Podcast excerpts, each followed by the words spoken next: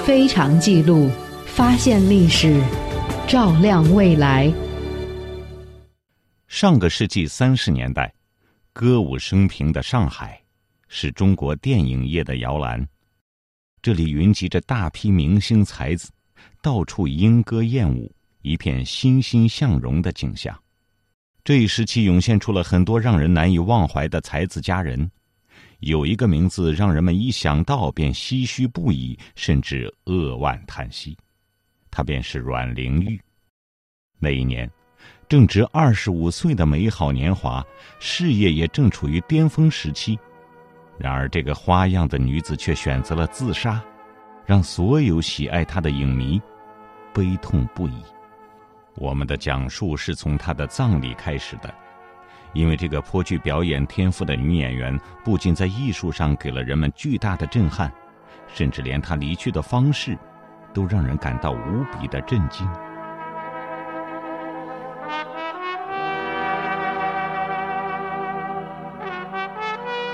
一九三五年三月八日，著名影星阮玲玉因不堪忍受社会及舆论的侮辱和迫害，服毒自杀身亡。消息传出。在社会上引起了轰动，甚至有不少喜爱他的观众毅然追随其香魂而逝。仅一九三五年三月八日这一天，上海就有五名少女自尽，在绍兴、杭州等地都有他的爱慕者自尽。他们留下的遗书内容大同小异：“阮玲玉死了，我们活着，还有什么意思？”阮玲玉生前名闻天下。死后的哀荣也是集一时之盛。一九三五年三月十四日，他的灵柩从万国殡仪馆移往闸北的莲义山庄墓地。阮玲玉生前的好友尽数前来，将近三百人。下午一时十分，由金燕、孙瑜、费穆等十二位电影界大腕将灵柩抬上灵车。这天送葬的队伍排成长龙，灵车所经之处，万人空巷。沿途夹道挚爱者多达三十万人，即使有警车维护秩序，也挡不住从全国各地来上海参加吊唁的群众。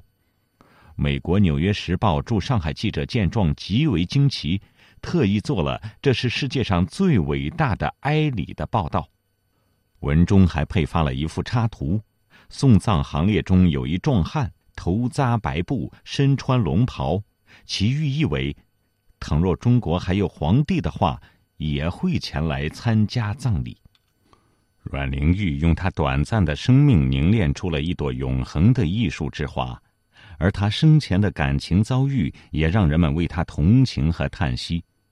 作为万众瞩目的大明星。这个在人们眼中集万千宠爱于一身的女子，却在人言可畏的悲凉中陨落，成为那个时代的牺牲品。而她的悲剧命运，其实早在童年就已经埋下了苦果。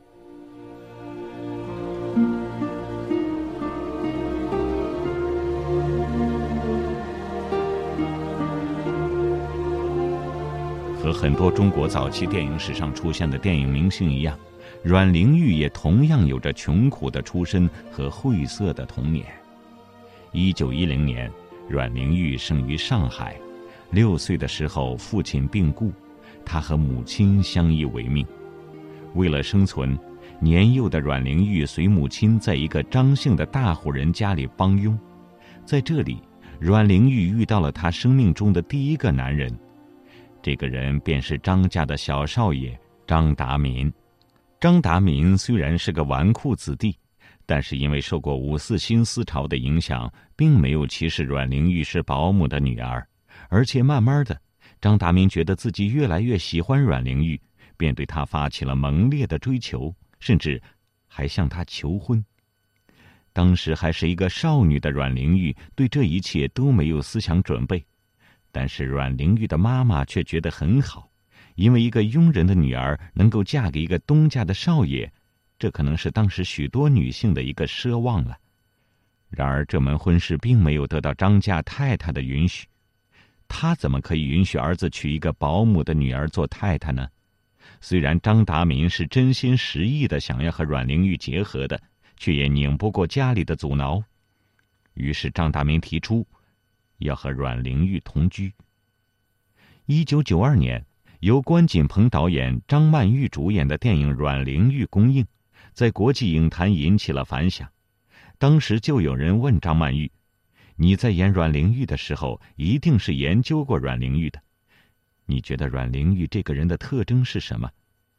张曼玉说：“我觉得阮玲玉的骨子里有一种讲不出来的妖媚。”二十世纪三十年代，在上海有一种非常摩登的风气，同居这个字眼儿并不像在有些年代里那么受到人们的道德谴责，甚至很多时候是被人们所接受和认可的。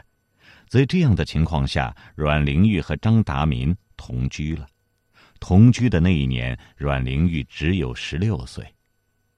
生活的磨难使阮玲玉比普通少女更早的懂事成熟，也使阮玲玉过早的将自己的命运和一名玩世不恭的少爷连接在一起。也许在阮玲玉和她的母亲看来，这种结合使得他们有了生活的归宿。然而，意想不到的是。从十六岁到二十五岁，近十年的时间里，阮玲玉为此付出了沉重的代价，而张达民则愈来愈像魔影般追随着他，笼罩着他。十六岁的阮玲玉和当时也只有十八九岁的张达民开始了同居生活，两个人都没有工作，就是靠着家里那点月份钱吃吃喝喝、搓麻将、跳舞。生活状态是可想而知的，没用多久，他们的生活便捉襟见肘。可是生活还得继续。这个时候，阮玲玉产生了当电影演员的念头。当时，张甲跟电影业有着密切的关系。张达民的哥哥张惠冲看过阮玲玉的表演，知道她有表演的天赋，于是极力劝说她参加一个电影的应试。还鼓励他说：“考不上也没有关系，试试也好。”虽然从小生活贫困，但是在阮玲玉的成长过程中，她的母亲也是颇费苦心。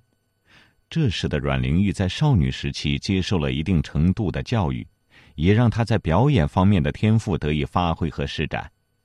这个偶然的机会让阮玲玉动了心，他想到张达民游手好闲。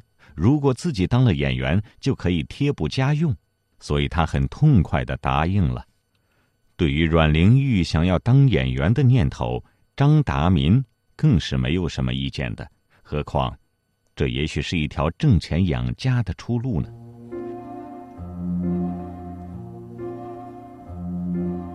于是，在一九二六年一个春光明媚的日子里，阮玲玉在张惠冲和母亲的陪同下。参加了挂名的夫妻这部默片女主角的面试，阮玲玉以清新脱俗的书卷气赢得了导演的喜爱，又用与生俱来的表演天赋过关斩将，最终得到了演出的机会。那场面试上，阮玲玉的表演使每一个在场的人都难以忘怀。当导演要求她做出欢乐表情时，她便轻盈地把头一侧。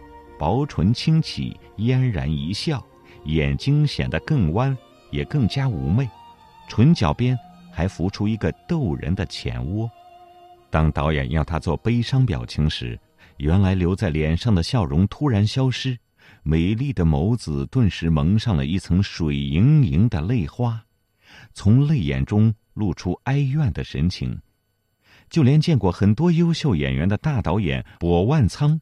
都被他的魅力征服了，几乎是不假思索的宣布他考取了。柏万仓兴奋地说：“你们看，他像有永远抒发不尽的悲伤，惹人怜爱，一定是个有希望的悲剧演员。”就这样，阮玲玉通过自己的努力获得了一个演出的机会，也让他真正开始独立生活。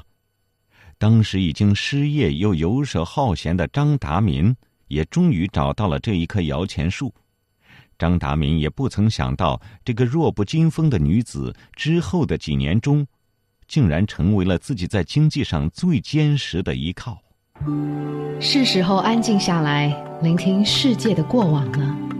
是时候背起行囊，寻找祖先的足迹了。在斑驳的故事里，在历史的墙头，我听到风声、雨声，我听到真实的过去，而我转身，便看到了未来。非常记录，非常记录，发现历史，照亮未来。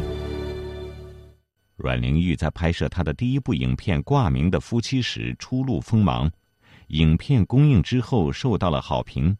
此后，在明星影片公司的两年时间里，她又拍了四部影片，大多扮演一些风尘女子或是富家太太，但是因为格调不高，才华难以显露。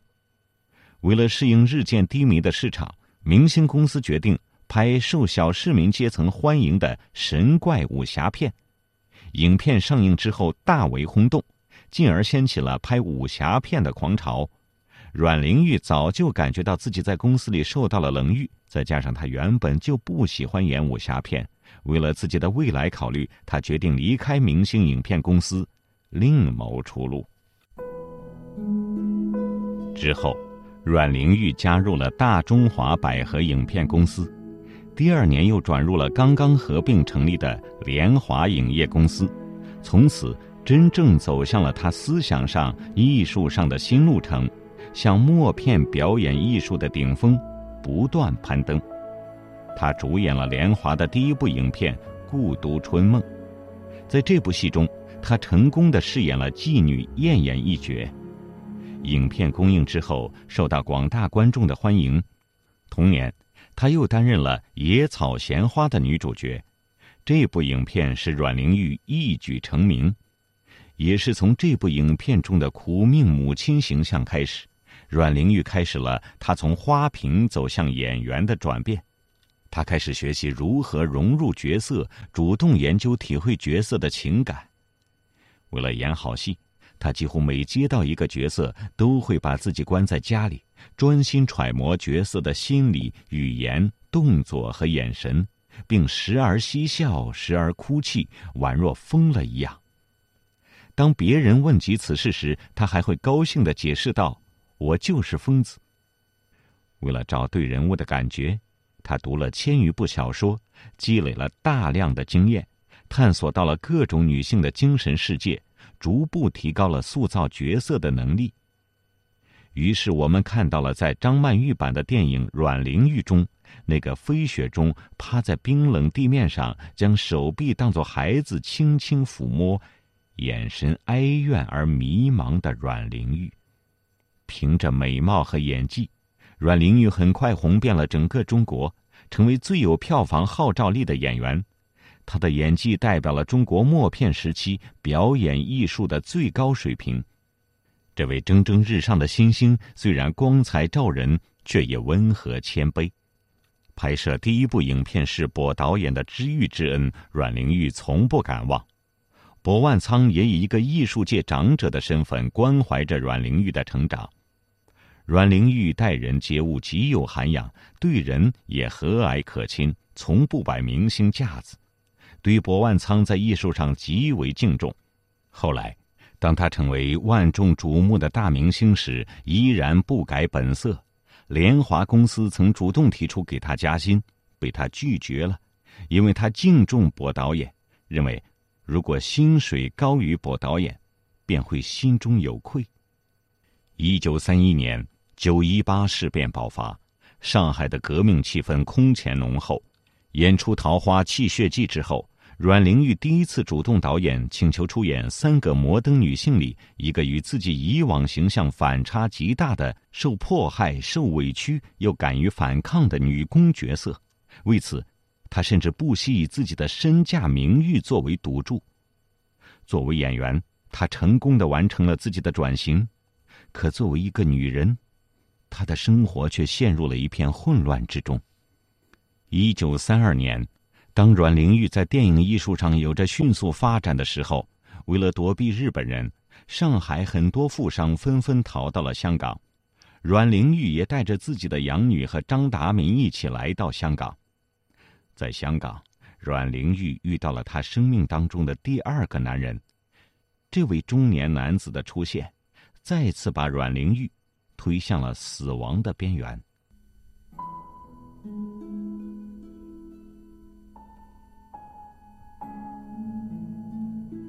这个人叫唐季山，是当时东南亚一个特别著名的富商，做茶叶生意。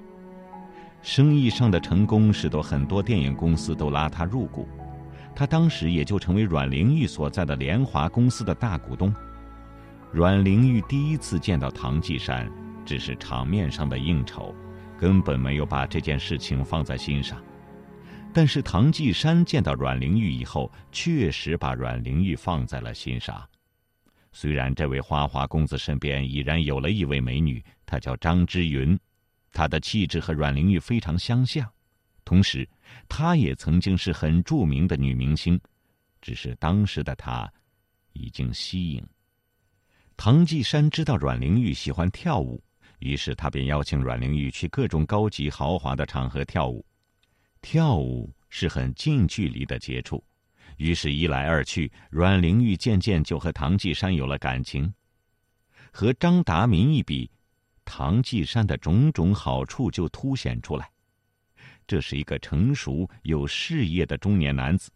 最重要的是，他非常懂得女人，他似乎更能揣测阮玲玉的心意，也更懂得体贴和浪漫。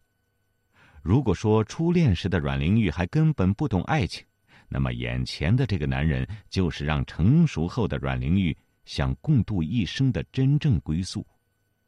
虽然已是明星。阮玲玉却像大多数女人一样贪恋爱情的美好，她很快坠入了情网。此时，张之云写了一封信给阮玲玉，他对阮玲玉说：“你看到我，就可以看到你的明天。”唐季山不是一个好男人，但是那个时候，阮玲玉完全听不进去这种话，甚至只是以为这是女人之间的嫉妒。他还是和唐季山住到了一起。唐季山在上海为阮玲玉买了一栋三层的小洋楼，供阮玲玉和她的母亲及她的养女居住。就在阮玲玉和唐季山开始新的同居生活时，张达民出现了。当他看到和自己同居了八年的一个女人，居然和另外一个男人在一起，并且这个男人要比他更有钱，比他更有实力。他心中那种复杂的感觉是不言而喻的，恨和嫉妒是张达民人性中恶的一面，表露无遗。他开始用一种非常无赖的方式纠缠阮玲玉。虽说张达民是个公子哥但是他除了洒脱浪荡，也有小市民的斤斤计较，甚至是无赖的作风。这使得他更加变本加厉的敲诈阮玲玉的钱财，并且一次比一次数额高。这一次，张达民要的是五千。当时，阮玲玉为了息事宁人，便想要满足他的条件。唐继山则冷言冷语的说：“你要给他钱是可以的，我是不给的。但是我觉得你这样下去的话是没完没了的。他是一个无赖。”阮玲玉顾及到了唐继山的看法，于是，一向软弱的他这次狠了心，一分钱都不给。张达民没有想到，一向有求必应的阮玲玉，居然今天那么坚决的说一分钱都不给。于是他说：“好，你不给我钱，我就把你的身世给揭露出来。”之后，张达民就到法院递了一张状子。说阮玲玉当时住在他们家的时候，偷走了他们家的多少东西，然后把这些偷来的东西全部送给了唐继山，由此也把唐继山告进了法庭。为了自己的名誉，唐继山也要打官司，他也到法院告了一张状，说张达民对他是名誉诬陷，并要求阮玲玉出面在报纸上登一篇宣言，证明没有把张家的东西拿来送给他。他们彼此在经济上是独立的，这样的做法和说法显然不是为了保护阮玲玉。在最需要有人为自己挺身而出的时候，唐季山选择了自私，选择了明哲保身。阮玲玉的心情可想而知，他便答应下来，并在报纸上发了一个公告，说自己和唐季山同居。经济是自立的，从而证明了唐继山的清白。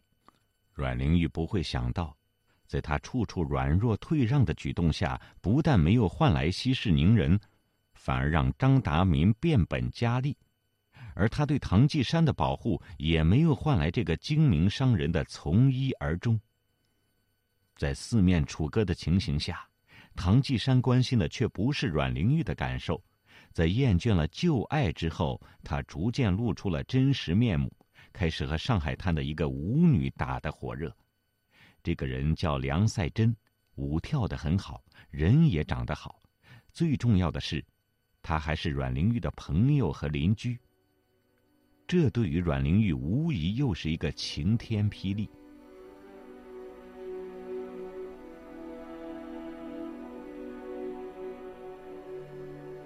由于张达民的无赖和唐继山的不忠，阮玲玉再次失去了感情的寄托。此时，阮玲玉唯有把心中的悲哀和痛苦融化在所扮演的角色当中。这是一次偶然的机会，阮玲玉生命中的第三个男人闯入了她的生活。他是阮玲玉在生命的最后一刻唯一可抓的稻草，但是阮玲玉还是放弃了。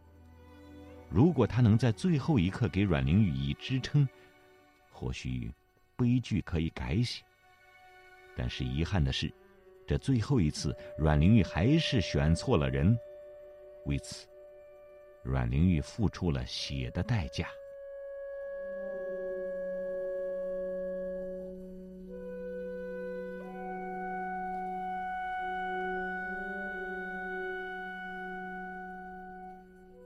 这里是非常记录为您讲述的阮玲玉的悲情人生，撰稿赵丹，我是迷青，欢迎您下期继续收听。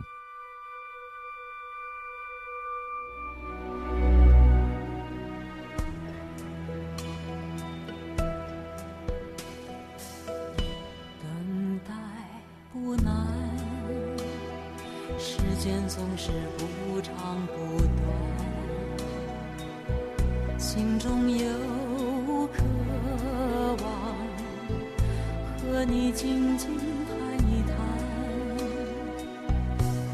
而雷声轰传，却让人心慌意乱。终于我冷却了心情，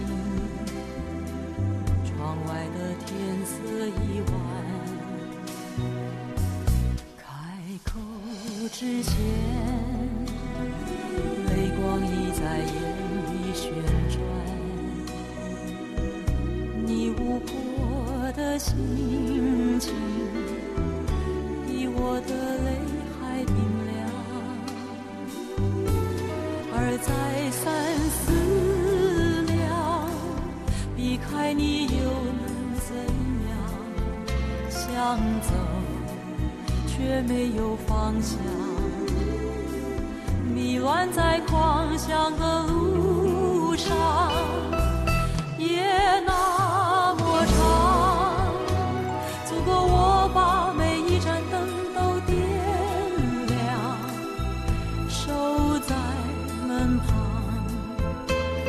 上我。